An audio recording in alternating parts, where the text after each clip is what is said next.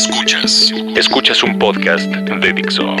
Escuchas a León Krause, Epicentro, por Dixo, la productora de podcast más importante en habla hispana. It is an attack that has shocked a nation and the world. A self confessed killer who brought Oslo to its knees and left one family member wishing he was dead. Amigos, me da realmente mucho gusto saludarlos de nuevo. Bienvenidos al podcast, bienvenidos a Epicentro. Gracias por, eh, por, escucharnos. Me emociona de verdad mucho saber que el número de escuchas del podcast va subiendo semana a semana. Y precisamente por eso, bueno, y a raíz de, un par de, conversaciones que he tenido por ahí con gente que escucha el podcast, pues he decidido tratar de encontrar una manera de retroalimentarnos, de, que esto no sea nada más esta suerte de monólogo que eh, pues eh, a mí me encanta, pero al que no estoy muy acostumbrado. La verdad es que en radio allá en México tenía yo la costumbre siempre de tener las líneas de, comunicación abiertas, la, las líneas telefónicas, el correo electrónico, el Twitter y demás. Y eso lo extraño, lo extraño mucho en este formato del podcast. Eh, así que bueno, primero que nada quiero invitarlos a escribirme a través de Twitter, buscarme a través de Twitter, arroba león-krause. Pero también mm, decidí abrir una cuenta de correo electrónico específicamente dedicada a recibir comentarios, sugerencias, quejas, eh, posibles temas, consejos, lo que ustedes quieran sobre Epicentro, sobre, sobre nuestro podcast. Y bueno, se me ocurrió que, que una buena dirección para ello sería leonpodcast.yahoo.com. Así que por favor escríbanme a leonpodcast.yahoo.com con lo que ustedes quieran. Insisto, ideas, sugerencias, lo que ustedes quieran. Por favor escríbanme porque sí me hace falta, sí necesito, extraño la, la interacción y la retroalimentación. Así que por favor háganlo.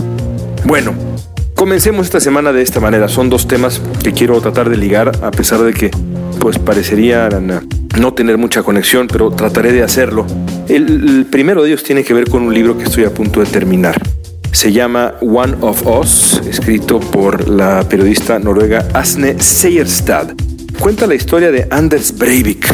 Seguramente ustedes lo recuerdan, este hombre eh, que allá por el 2011, de hecho ya está a punto de cumplirse un, aniversario más, el 22 de julio del 2011, Breivik detonó una, una bomba mató ocho personas en, Oslo y luego se dirigió a la isla de Utoya, donde mató a 69 personas más, en su mayoría jóvenes. Un crimen que sacudió a Noruega y al mundo entero, evidentemente, porque el calibre de frialdad y de brutalidad de, de Breivik pues prácticamente no tiene comparación y creo que no tiene comparación, es una, una matanza de verdad absolutamente inconcebible por los detalles de cómo, de cómo se realizó. Breivik, que utilizaba una, mirilla láser, eh, y cómo incluso, de acuerdo con los testimonios que recoge este libro, que cuando que leer esa parte de verdad le rompe a uno el alma, eh, incluso resistió eh, las súplicas de, de, niños, de jóvenes, que le rogaban que les eh, salvara la vida, que les concediera vivir, y Breivik simplemente les apuntaba con el láser y les volaba los sesos increíble, de verdad, es, es uh, durísimo. Pero más allá de la anécdota y de la crónica, más bien no es anécdota, de la crónica de la matanza en sí, lo que vale mucho la pena del libro, eh, que es un libro, por cierto, muy largo, un libro que no es, no es pequeño, es un libro de verdad considerable, una de las, de las más eh, impresionantes investigaciones periodísticas que yo conozco de este estilo, quizá la mayor, 500 páginas tiene este libro y, y no tiene desperdicio, no, no, no le sobra una. Lo interesante del libro de Seyerstadt es la manera como trata de entender de la manera más periodística posible cómo es que surge alguien en una sociedad como la Noruega y cómo es que surge alguien como Anders Breivik. Y detrás de eso hay una reflexión que es la reflexión de la naturaleza del mal. Lo primero que uno debería decir eh, sobre la historia de Breivik eh, es que Breivik no surge en el vacío. Cuando uno lee, entiende la biografía de este personaje, cuando uno, por ejemplo, lee la vida de la madre, la madre de Breivik, una, eh, mujer llena de, de dolor, una mujer con una infancia absolutamente terrible, una mujer que sufrió el abuso psicológico y físico de su hermano, el abuso psicológico y físico de una madre que estaba en silla de ruedas e incluso peor, una mujer prácticamente abandonada, eh, cuando uno entiende, digamos, a la, madre de Breivik y luego entiende cómo es que Breivik nace, el tipo de familia, eh, si se puede decir así, porque en realidad no se puede decir familia a lo que Breivik tenía, la infancia que tuvo este hombre, la manera como fue constantemente eh, objeto de abusos de parte de su familia, también la manera como la sociedad en muchos sentidos le falló, a pesar de que la sociedad noruega está armada como las sociedades escandinavas, precisamente para buscar la protección del infante, la protección, el mejor interés del niño, a pesar de todos los mecanismos establecidos dentro de la sociedad noruega para evitar que algo así ocurra, que una persona de verdad crezca torcida, a pesar de eso, Breivik sufrió lo indecible y con tal de buscar una identidad, con tal de buscar un lugar, con tal de ser escuchado, con tal de existir con E mayúscula, en los ojos de los demás con tal de hacer algo de su vida, este hombre se vuelve la encarnación más pura del mal, cuya culminación llega el 22 de julio del 2011. At least seven people are now known dead, more than a dozen injured. Then, just hours after the explosion, several others were killed when a man dressed as a police officer opened fire at a youth camp. Creo que la, la, la reflexión alrededor del mal y alrededor de cómo se origina el mal y cómo el mal no surge en el vacío, eh, viene a colación porque, bueno, a mí por lo menos el tema este, por ejemplo, de los asesinos en serie siempre me ha fascinado, me ha parecido, pues, eh, muy, muy interesante, precisamente porque uno se pregunta cómo es que alguien puede hacer eso. Y en casi todos los casos, en casi todos los casos hay antecedentes psicológicos que no justifican lo que el personaje en cuestión hizo, por supuesto, sobra decirlo, pero sí por lo menos ayudan a comprender de dónde viene esta persona. El mal sin antecedente, el mal sin explicación, creo yo, ese es mi punto de vista, en realidad pertenece al mundo de la fantasía. Aunque de pronto uno quisiera pensar que ese tipo de mal, eh, el mal que surge en el vacío, también existe en nuestro mundo, lo cierto es que yo por lo pronto no creo que sea así. Creo que, por ejemplo, eh, casos como el de, como el de los, los, villanos de las películas, ahora que estaba yo viendo Game of Thrones y eh, aparece en una escena un villano del cual no voy a hablar porque pues entonces podría echarle a perder la serie a quien no la haya visto. Un villano en particular que parece que sale, que surge de la nada prácticamente. Bueno, pues eh, pensaba yo, eso solamente pasa en esos mundos, en efecto, en los mundos donde también la magia existe. Donde también la magia existe. Lo triste es que en nuestro mundo la magia no existe. En nuestro mundo lo que existe es la condición humana y la condición humana se tuerce, la condición humana se pervierte y es la condición humana la que da paso, la que da pie a eh, el surgimiento de personas como Anders Breivik, que luego, desde esa perversión, terminan eh, cegando eh, la vida de, de sesenta y tantos jóvenes. Es de verdad algo brutal. Creo yo que la, discusión sobre la, naturaleza del mal es algo también, insisto, fascinante. Me gustaría muchísimo que me escribieran y me dijeran qué piensan del caso. Les recomiendo muchísimo para quienes tengan la oportunidad de leer en idioma inglés o en noruego, porque evidentemente se publicó primero en, noruego. Les recomiendo mucho el libro de Asne Seierstad, One of Us, la historia de Anders Breivik y la masacre en Noruega. Si pueden pedirlo, por allá por Amazon, háganlo, de verdad que vale mucho la pena y escríbanme a León Podcast con uh, leonpodcast.yahoo.com con su, con su punto de vista. Me encanta ese debate, me encanta el tema, me encanta el tema. Ojalá se sumen a platicar sobre él. The father of Anders Behring Breivik has spoken about the fatal attacks carried out by his son. I feel shame and grief for what has happened. I really wish it undone, but it has happened and it's horrible to think about. I'm going to live with this for the rest of my life. Escuchas, a León Krause. Epicentro. Fixo. Uno de los muy pocos problemas que tenemos con el formato del podcast es que a veces las noticias nos ganan. La producción del podcast pues toma su tiempo, no es de un día para otro que el podcast puede sonar como los maestros de Dixo hacen que suene, así que a veces las noticias nos ganan y este es el caso de lo que va a ocurrir eh, o ya ocurrió para cuando ustedes lo escuchen este fin de semana. Y me refiero sobre todo a dos cosas. Eh, la final de la Liga de Campeones y por supuesto, la más importante, francamente, la elección del 7 de junio en México. No podré grabar o no podemos grabar después de ambos, eh, de, que ocurran ambas cosas, así que no puedo comentar tristemente sobre el resultado de ninguna de las dos.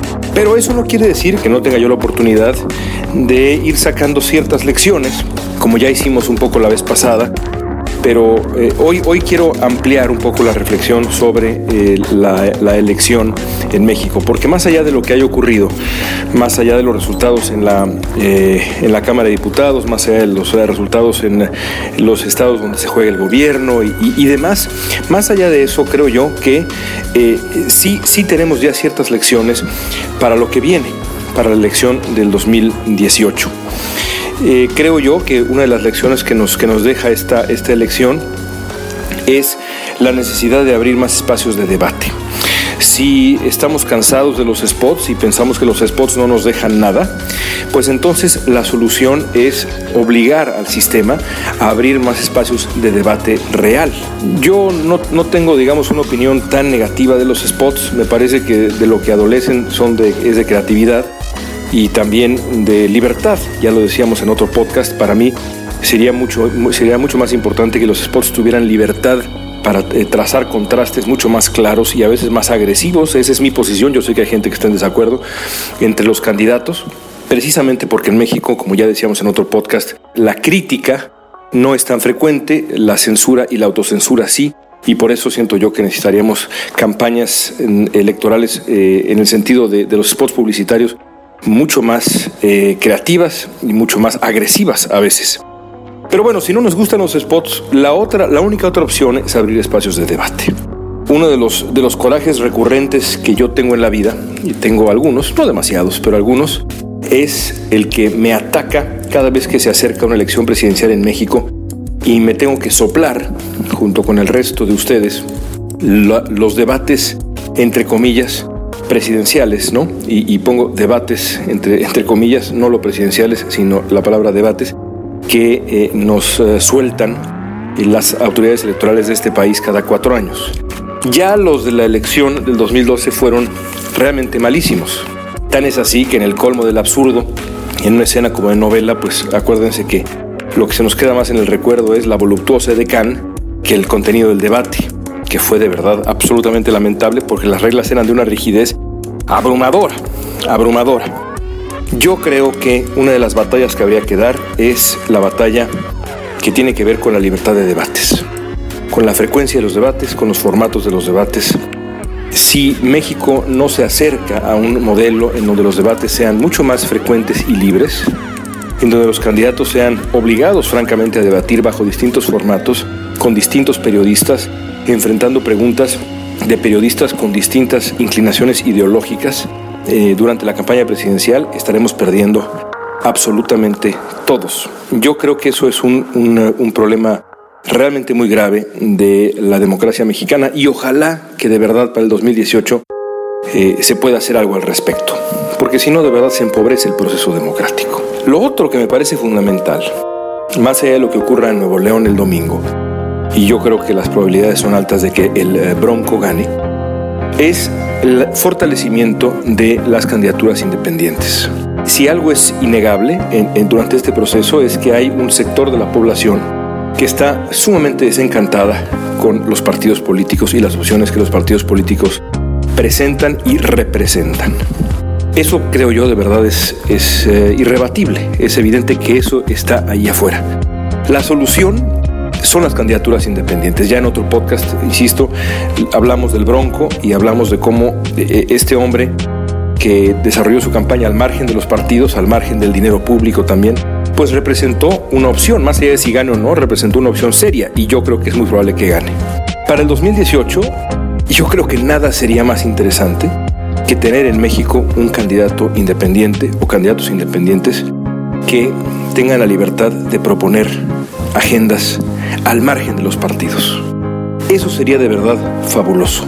Ojalá entonces que para el siguiente ciclo eh, electoral, los siguientes tres años que se vienen, la sociedad civil pueda impulsar ese tipo de cambios, podamos encontrar la manera de impulsar ese tipo de cambios. Una mejor y mayor cultura de debate, con cambios muy específicos que la alienten y también, en concreto, impulsar esas candidaturas independientes que se desarrollen al margen de los partidos políticos. Creo que ambas cosas nos podrían dar de verdad un impulso muy considerable para seguir construyendo nuestra, nuestra vida democrática. ¿Qué piensan ustedes? ¿Están de acuerdo? ¿Les parece que, que ambas ideas eh, son factibles? ¿Les parece que, que tengo cierta razón? La semana siguiente habrá muchísima tela de dónde cortar porque ahí sí pues ya tendremos los resultados de la elección en la mano y podremos reflexionar más. Así que si tienen por ahí preguntas, insisto, sugerencias, dudas y demás, escríbanme a la dirección que ya les he repetido de, de email para poder tomarlas en cuenta y poder eh, pues establecer un diálogo, un diálogo que sea divertido y que sea profundo también. leonpodcast.yahoo.com y ojalá que la próxima semana podamos también estar hablando del triunfo del Barcelona, porque si no, no voy a tocar el tema futbolero. He dicho.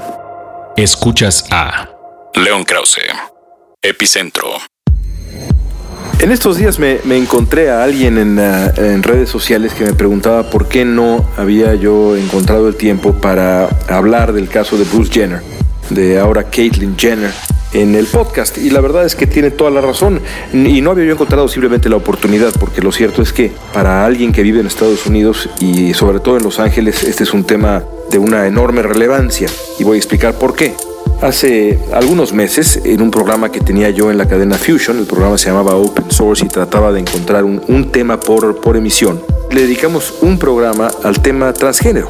Me acuerdo muy bien que eh, invitamos a una actriz transgénero que eh, se lamentaba, que se quejaba por el hecho de que le, le, costaba mucho trabajo ser seleccionada por los directores de casting para interpretar papeles transgénero. Me dijo, no, no es que no haya papeles transgénero en las películas, en la televisión, en fin, es que no nos escogen a nosotros, las mujeres transgénero, para representar esos papeles. Prefieren eh, escoger a, a, gente, por ejemplo, como Jared Leto, y luego ponerles maquillaje y ponerlos en pantalla como si fueran transgénero. Es decir, poner a un actor a actuar como si fuera transgénero en vez de pedirle a una mujer transgénero que interprete un papel. Y a pesar del éxito de Jared Leto, el papel le ganó, como sabemos, el Oscar eh, por la película Dallas, Dallas Buyers Club, esta mujer estaba muy molesta. Y, y yo creo que es por ahí precisamente por donde hay que entrarle al asunto de Caitlyn Jenner. Ahora acaba de lanzar en, los últimos días de la, semana pasada un trailer para su nuevo programa en E! Entertainment Television y me pareció muy, muy interesante lo que, lo que decía Caitlyn Jenner. Decía, yo soy el new normal, soy el nuevo normal. Qué ganas de ser aceptada por la sociedad alguna vez. Y luego eh, decía, la travesía entera había tenido que ver con la autenticidad, con ser auténtica consigo misma. Eh, la transición de eh, pasar de ser Bruce Jenner, padre de familia, un hombre casado en incluso varias ocasiones, atleta olímpico y demás, a aceptar, aceptar su verdadera identidad y aceptar que ella en realidad siempre fue Caitlyn Jenner. E ese mensaje a mí me parece incluso muy conmovedor. Y me parece que es un mensaje que aplica no solamente, por supuesto, para la comunidad transgénero, la comunidad LGBT eh, en general y demás, sino, sino honestamente para todos nosotros, porque todos, eh, y esto lo sabemos cuando nos miramos al espejo, todos nos mentimos de vez en vez. Nos mentimos en algunas cosas uh, pequeñas, pero nos mentimos también en algunas cosas que no son tan pequeñas, que tienen que ver con la autenticidad humana, con quienes somos realmente, con las cosas que nos gustan, con las cosas que nos disgustan, con nuestra, en algunos casos, como el caso de Bruce Jenner, en, cuanto a, su identidad de género. En, otros casos, pues son otras cosas.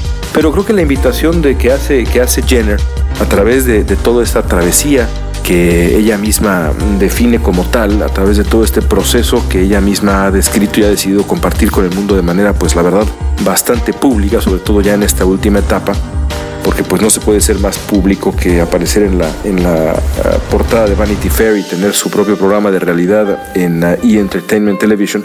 Creo yo que el mensaje que está, que está detrás es un mensaje muy valioso. La autenticidad es un, es un valor poco común en nuestros tiempos. Hay una serie de caretas, una serie de máscaras, una serie de disfraces que todos nos ponemos y sin duda sería deseable que, que dejáramos de hacerlo y que poco a poco siguiendo, siguiendo el ejemplo de, si se quiere, de, esta figura de la cultura pop que ya se ha vuelto Caitlyn Jenner, o de otras figuras que no necesariamente sean tan visibles, eh, eh, creo que la invitación a ser auténtico es una invitación que, que vale la pena. Yo por lo pronto tomo eso de toda esta historia y me lo quedo para mí y pienso, pienso aplicarlo. Pero bueno, este es uno de los muchos temas que, les invito a, comentar conmigo a través del, del, correo electrónico y también a través de Twitter. Ya saben que mi Twitter es arroba león-krause. Ahí está el tema de Caitlyn Jenner. Y bueno, pues con eso me despido esta, esta semana. Gracias de verdad por habernos eh, escuchado. Les ofrezco de una buena vez de nuevo eh, una disculpa por pues no referirme a los resultados de la elección presidencial, eh, a la elección legislativa, perdón, en, en México. me traiciona ahí un poquito el subconsciente cuando digo elección presidencial, porque bueno, como ya he dicho antes en el podcast, me parece que la elección debería ser, o en este caso ya debería haber sido un referendo sobre la función de Enrique Peña Nieto. Pero bueno, perdón por no mencionar la elección del domingo, perdón también por no hablar de la final de la Liga de Campeones, pero bueno, los tiempos de producción de nuestros podcasts son lo que son, a veces funcionan a nuestro favor, a veces en contra. En cualquier caso, espero que les haya parecido interesante el podcast. Los invito de nuevo a escribirme por correo electrónico y gracias de nuevo. Dixo presentó a León Krause. Epicentro. El diseño de audio de esta producción estuvo a cargo de Fernando Benavides.